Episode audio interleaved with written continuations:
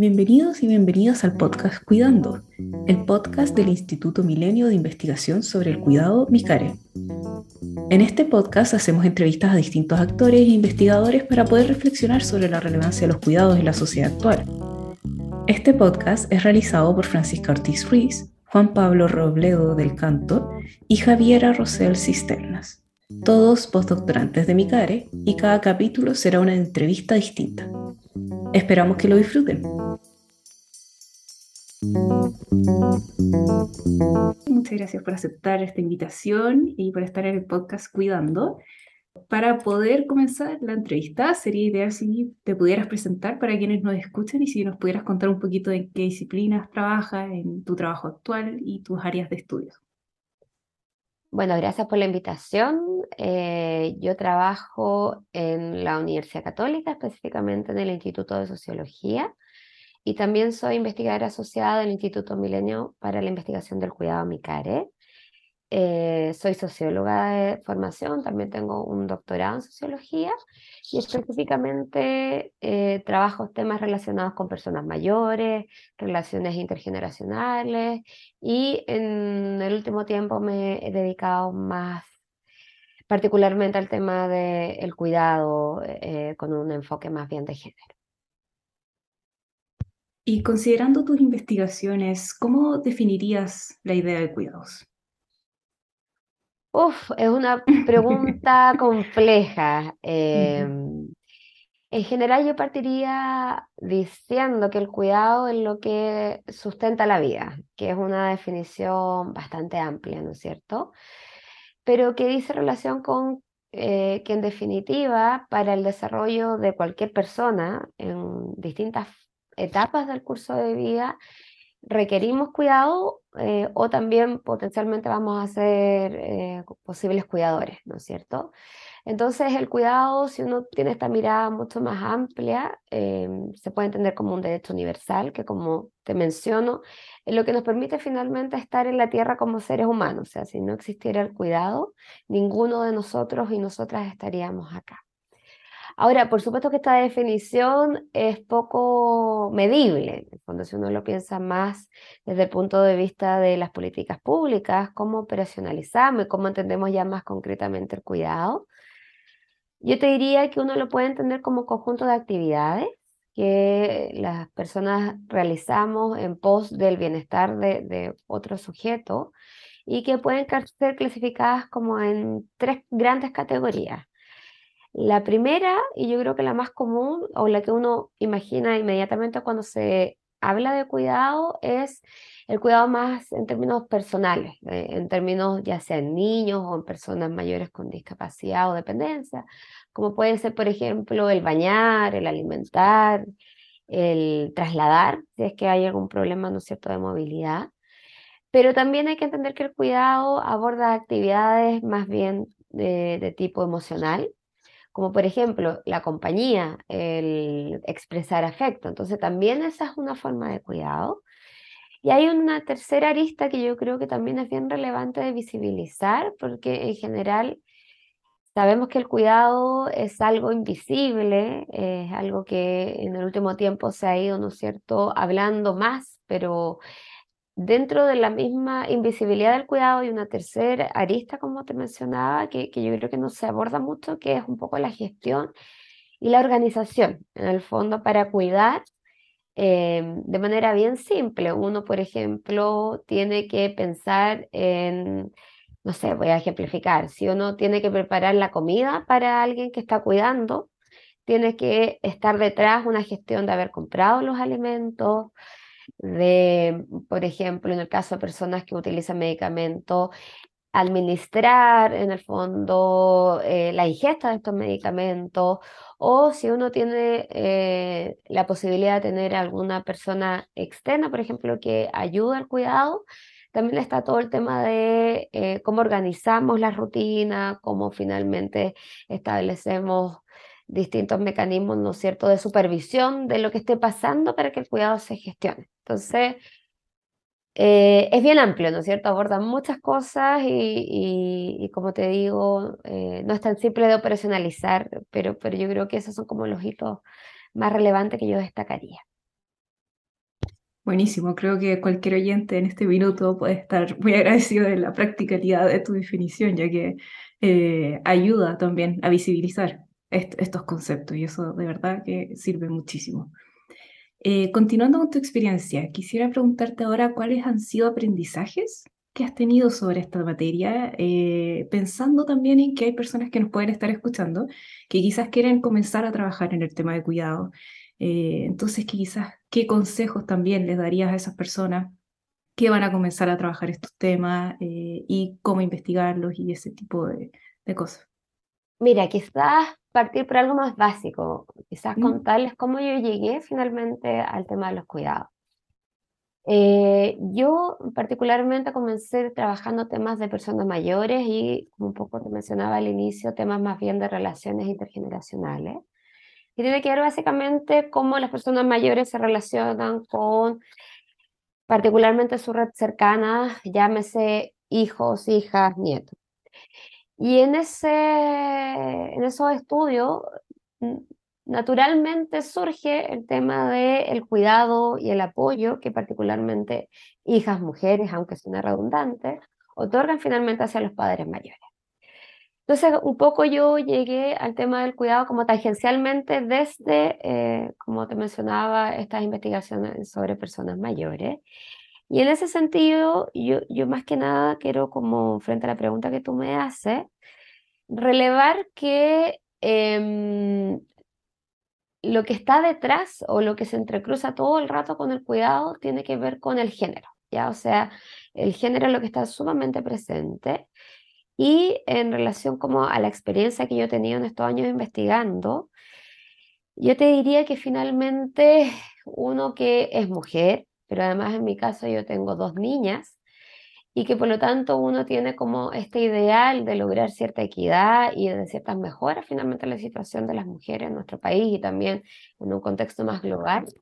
Por supuesto que estudiar cuidado tiene como todo este aprendizaje y todo este sentido de poder aportar finalmente a ese debate y ojalá aportar un granito muy chiquitito desde lo que uno hace en la academia para lograr cambios en las nuevas generaciones finalmente frente al tema.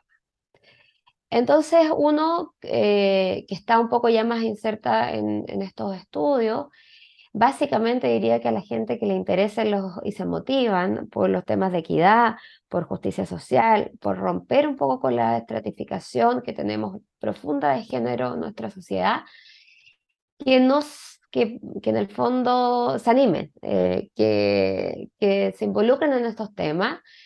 Como conversábamos hace un rato, son temas totalmente invisibilizados. Por suerte ha habido un grupo importante de investigadoras, principalmente en la región, que han empezado a visibilizarlos, pero también importancia de movimientos sociales que han puesto el acento en esta temática, pero hay mucho por hacer. Entonces, eh, como, como consejo, no sé si tanto consejo, pero básicamente es un, un, área de investigación que a mí me, me, ha gratificado mucho desde este punto de vista, como te digo, de, de, lograr, quizá uno es, es más optimista en, en, la investigación, pero, pero lograr un avance y lograr ciertas mejoras, yo, yo creo que es algo bien gratificante para quienes quieran. Eh, sumarse finalmente a quienes estamos eh, en, esta, en esta agenda.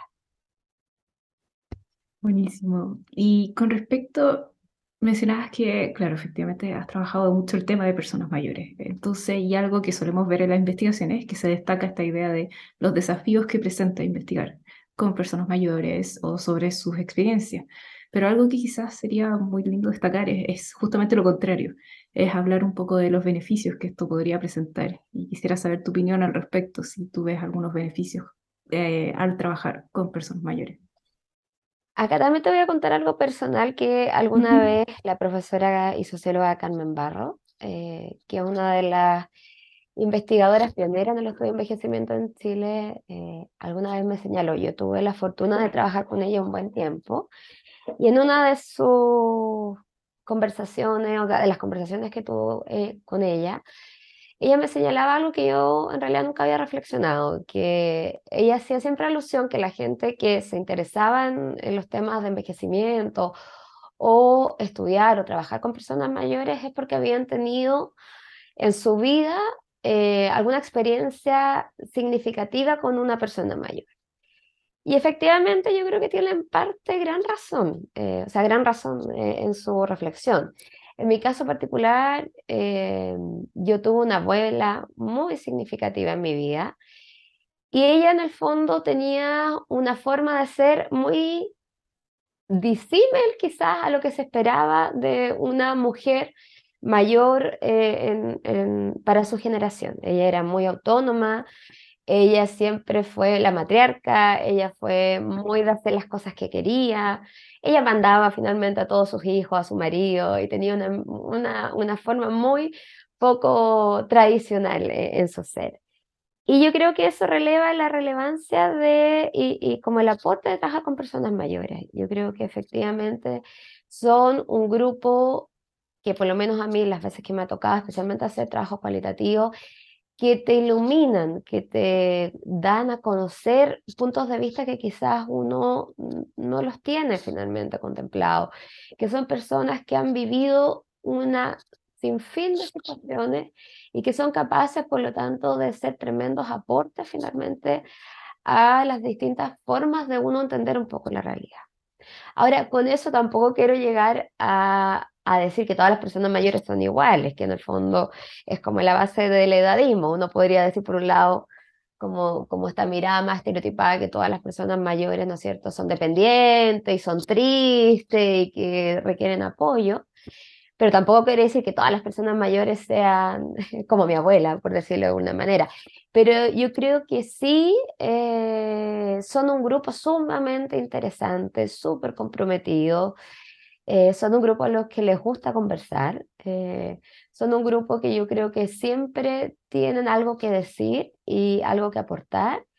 Em, y yo creo que eso es crucial a la hora de uno que está haciendo investigación. Es un grupo que finalmente yo creo que, que vale la pena eh, escucharlos, estudiarlos, aprender de ellos. Me parece sumamente interesante también el, el, relato que comentas. O sea, creo que hace mucho sentido, quizás para varios oyentes, van a, van a hacerle sentido si es que están investigando sobre personas mayores, en decir, hoy, bueno, ¿qué pasa en mi situación? Así que eso también nos plantea como una autorreflexión. Y, y, de todas maneras, concuerdo con esa reflexión. En mi caso también, yo viví con mis abuelos maternos muchos años, o sea, para mí eran parte del día a día y tenían un rol sumamente activo y ese aprendizaje constante de ellos creo que es algo súper importante destacar y, y para poder derribar esta idea de edadismo, que ojalá lleguemos algún minuto a hacerlo. Exacto, o sea, muchos estudios efectivamente muestran eso, que el gran cambio finalmente hacia la mirada negativa de la vejez tiene que ver con eso, con tratar de hacer que la gente, eh, en el fondo, en tu misma experiencia, la mía, vislumbre a una persona mayor en su contexto cotidiano. Y en el fondo desde ahí tú puedes construir o derribar muchos mitos. ¿Qué, qué hay finalmente sobre qué, qué es o quiénes son las personas mayores? Y también destacar de nuevo la idea de, lo intergeneracional. O sea, como ese diálogo y conversar, clave, sí. Em, entiendo que algo eh, que destacar en tus investigaciones es el uso de una perspectiva cuantitativa en muchas de ellas. Eh, y algo que de repente vemos es que en la materia de cuidados tenemos o muchas investigaciones cualitativas o muchas de otro estilo. Y algo que me gustaría preguntarte en ese caso es, ¿cómo ves que la perspectiva cuantitativa puede ayudar a aproximarnos al tema de los cuidados? ¿Qué beneficios ves ahí? Mira, yo creo que un poco lo que conversamos eh, hace un momento. Yo creo que efectivamente el tema de los cuidados llegó para quedarse. efectivamente, por muchas décadas, siglos, efectivamente es un trabajo invisibilizado, que no se reconocía. Hoy día igual hemos avanzado desde el punto de vista de la academia, pero también, como vuelvo a insistir, es muy importante la sinergia entre academia, eh, organizaciones de la sociedad civil pero también hoy en día el Estado o los gobiernos o los políticos también han puesto un énfasis y han puesto en su eh, agenda finalmente este tema. ¿ya? Ahora, eh, sin desconocer este como avance por lo menos de visibilización, sin lugar a dudas tenemos todavía un deber bien relevante en cuanto a la cuantificación. ¿Ya? Si uno piensa, por ejemplo, en una de las hojas de ruta que tiene el gobierno actual, que es este subsistema o sistema nacional de apoyos y cuidado, la primera pregunta que surge es, bueno, ¿cuántos, ¿cuánto va a costar este sistema? ¿no es cierto? Eh, ¿Cuántos puntos del PIB nos va a costar finalmente tener un sistema que apoye finalmente eh, y se haga cargo de las necesidades de la población que requiere cuidado? Y en ese sentido es fundamental lo cuantitativo. O sea, efectivamente tú necesitas, desde una cosa súper simple, tener un registro de cuidadoras y cuidadores, ¿no es cierto? O sea, necesitan tener, eh, valga la redundancia, cuantificar en el fondo cuántas personas requieren cuidado, eh, cuántos son los cuidadores y cuidadoras que ofrecen este cuidado y ahí establecer costo. Entonces, la, eh, el estudio cuantitativo o, hacer estudios desde esta posición te permite esos elementos tan relevantes, ¿no es cierto? Em, por supuesto que eh, sin desmerecer lo cualitativo, yo creo que es bien relevante también tener la contracara, o sea, los estudios cualitativos también te permiten dar eh, voz finalmente a, las cuidadoras principalmente, ¿ya? Los estudios cualitativos, hacer entrevistas, hacer etnografía, hacer un acercamiento más desde la subjetividad, también es relevante, pero como te digo, también es necesario tener esta otra cifra, ¿ya? Poder estimar el impacto, o sea, cuál es el impacto finalmente de que las mujeres tengan que cuidar y no estén insertas en el mercado laboral. ¿Cuál es el impacto sobre, por ejemplo, la salud eh, mental, ¿no es cierto? ¿Cuál es el costo finalmente que implica para el país finalmente que las mujeres estén circunscritas al ámbito doméstico y que finalmente estén ancladas a este trabajo no remunerado que impacta en su día a día? Entonces, efectivamente es muy relevante contar con datos cuantitativos, eh, pero vuelvo a insistir, con complemento también de lo cualitativo para poder efectivamente avanzar hacia políticas y programas que, permitan una forma finalmente de ejercer este rol eh, con menos repercusiones negativas, ¿no es cierto? Muchas gracias. Eh, algo que ya has mencionado un poco, era, eh, de hecho sobre lo que te quería preguntar ahora, pero quizás nos puedes responder más directamente sobre la pregunta. Eh, quería preguntarte cuáles crees que son los siguientes desafíos como país y o región quizás eh, que tenemos en materia de cuidado. Mira, em, yo creo que aquí es clave el concepto de crisis de cuidado, que yo sé que ha aparecido harto, pero, pero, pero tratemos de explicarlo de la manera más simple, ¿no es cierto? Hoy en día efectivamente tenemos un número creciente de personas mayores y acá también quiero hacer como un paréntesis. Que haya más personas mayores tampoco es algo negativo, como conversamos. Las personas mayores son un tremendo aporte, eh, cada oyente que está hoy día acompañándonos puede en el fondo pensar, como bien tú dices, en el aporte que quizá una persona mayor hace en su familia, cuidando nietos, de repente siendo el dueño de casa, en pandemia se vio mucho, ¿no es cierto? Más allá de, de, poner ese énfasis, tampoco es menos cierto que en la medida que los chilenos vivamos más, va a implicar una mayor probabilidad de tener ciertas complejidades en salud. ¿ya? Eso está demostrado, que sobre los 75, 85 años hay un proceso como biológico que va a afectar, ¿no cierto?, nuestra capacidad funcional y va a gatillar, ¿no es cierto?, eh, mayor necesidad de cuidado, ¿ya? Entonces, por una parte, tenemos más personas mayores, haciendo este contrapunto de que no lo veamos tan negativo, pero no es menos cierto que vamos a tener un número que sí va a requerir cuidado y quizás más complejo, mayor mm. número de demencias, deterioro cognitivo, etc.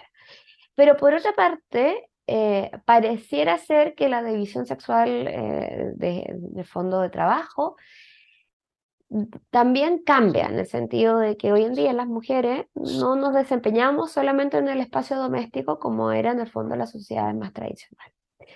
Sin embargo, la crisis de los cuidados de manera bien simplificada implica que en realidad esta como utopía de que finalmente iba a haber un equilibrio entre el espacio doméstico y, el espacio público no es tal desde el punto de vista del género, sino más bien Lo que pasa, y, y, ahí quizás también lo que nos están escuchando es algo bastante obvio, es que las mujeres hemos salido a trabajar, pero finalmente no hemos dejado de realizar nuestro trabajo no remunerado, ¿ya? Y se genera lo que llamamos doble o triple jornada, ¿ya?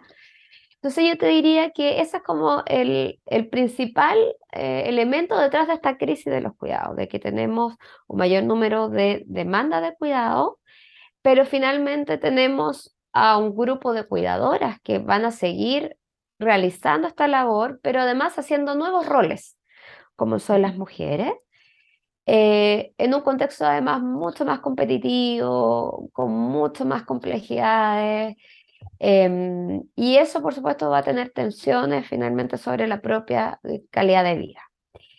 Y ahí yo te diría que los principales desafíos, eh, frente a la pregunta que tú me haces, tienen que ver con cómo avanzamos como país finalmente a una mayor corresponsabilidad de género en primer lugar, es decir, cómo logramos efectivamente que se entienda, como te mencioné al inicio, el cuidado como un derecho universal, que tiene que ser en el fondo provisto por hombres y mujeres por igual. En el fondo, hay muchos estudios que muestran que no hay nada natural, no hay nada biológico que haga a la mujer mejor cuidadora que un hombre. Eso no, no existe en el fondo. Es algo que es una construcción más bien cultural que, que se ha enfatizado el rol más de cuidado de las mujeres, pero no es algo que nosotros traigamos como en el ADN, podríamos decir. Entonces, corresponsabilidad de género, que parece además muy simple en el papel, o, o, sea, es como muy obvia, pero en realidad cuesta mucho hacer cambios culturales. O sea, no es mm. simple eh, hacer que efectivamente los hombres se involucren en el cuidado, ¿ya? Ese es un elemento. Y el segundo, como también habíamos conversado en este, como idea del Sistema Nacional de Apoyo y Cuidado, es también avanzar en una organización social del cuidado más equilibrada, ¿ya? O sea, hoy en día hay presencia del Estado, hay presencia también del mercado para quienes pueden pagarlo, lamentablemente. Eh, las organizaciones civiles fundamentales, o sea, uno ve casos de, de organizaciones territoriales que hacen un aporte significativo para afrontar el tema del cuidado en, muchos lugares, especialmente en sectores vulnerables. Pero el peso se lo lleva a la familia y las mujeres más precisamente dentro de la familia. Entonces, seguir con ese desequilibrio, mm. efectivamente, yo creo que es lo insostenible. Es, como, es el principal desafío. Ahora, con eso yo no, no quiero tampoco llegar como a la idea de que finalmente tiene que desaparecer el cuidado al interior de la familia, que también es como el otro extremo. Eh, en el fondo también nosotros tenemos como sociedad una cierta idiosincrasia. Efectivamente, la familia es la institución más relevante que tenemos, pero sí yo creo que lo importante es que la decisión sea una decisión el cuidar. Eh, que sea una opción para las mujeres principalmente. Em, y que además haya todo un sistema de redes de soporte para quienes quieran cuidar, que efectivamente te faciliten eh, el cuidar y que no te impacte finalmente ni en el presente ni en el futuro por, por desempeñar este rol.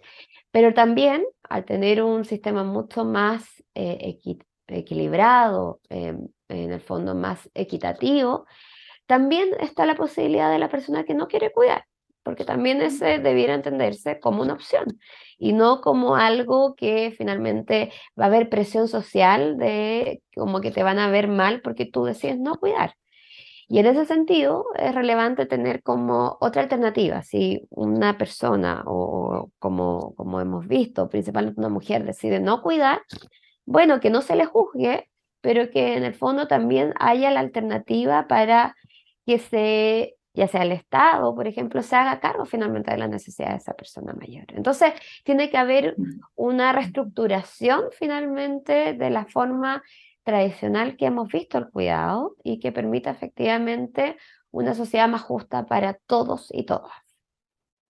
Y eso está muy ligado a la idea de lo que tú mencionabas al principio, de cómo empezamos esta entrevista, que era con esto de cómo lo definimos. Entonces, cómo entendemos, efectivamente marca qué es lo que hacemos después. Así que buenos desafíos tenemos ahí.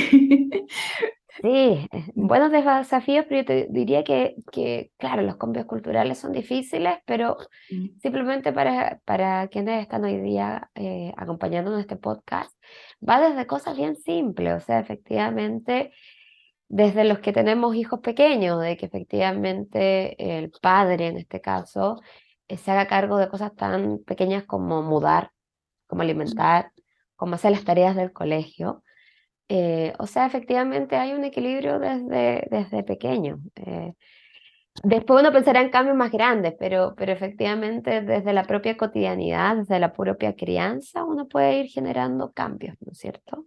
Para que finalmente no se piense que solo las mujeres somos las que cuidamos. Y en el área más personal, eh, para, y para ir finalizando la entrevista, quisiera preguntarte si tú cuidas en este minuto a alguien, eh, de qué forma cuidas y eh, también viceversa. Quizás puedes mencionarnos si hay gente que quizás te cuida a ti y de qué forma. O sea, como te mencioné, yo tengo dos niñitas que todavía son pequeñas y yo te diría que ahí se va mi energía, mi cabeza, mi corazón, principalmente en el cuidado de ellas, ¿no es cierto? Son intensas eh, y además en esta idea de que uno trabaja también en algo exigente, trata de compatibilizar y hacer los malabares como miles de mujeres para finalmente cumplir el rol, ¿no cierto?, de trabajadora y también, ¿no es cierto?, de, de mamá, ¿ya? Entonces, ellas son mis principales preocupaciones y mis principales cuidadas hoy en día, te diría pero también uno cuida en el día a día a la pareja. Yo creo que también es importante eh, el cuidado, quizás estamos pensando de personas adultas y autónomas, ¿no? Cuidado, como hablábamos, personal, pero sí, obviamente esta cosa emocional eh, está todos los días presente. Y a ello también yo creo que le voy a sumar en particular eh, a mi papá. mi mamá falleció hace muchos años, pero mi papá está también, es una persona mayor, no tan mayor, pero ha tenido distintos bemoles y complejidades en su vida que no vamos a entrar a detallar porque se nos iría todo el tiempo. Y también yo creo que ahí hay una, un cuidado más de preocupación permanente, de, sobre todo compañía, yo te diría que eso es como lo principal. También le podemos sumar a las mascotas, que también es otro cuidado que uno podría también ahí sumar.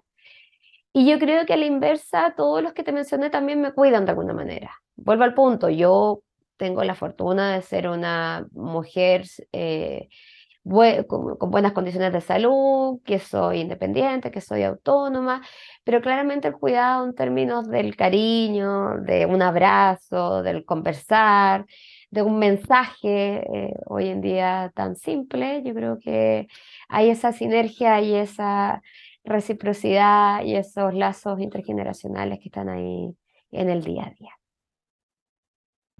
Muchísimas gracias, Beatriz, también por comentarnos esa eh, experiencia personal claramente con este concepto, que nos ayuda a recordar que los cuidados es algo que muchas personas investigamos, pero también es algo que está presente en nuestro día a día. Así que te quiero agradecer por tu tiempo y por estar aquí. Muchas gracias, Fran.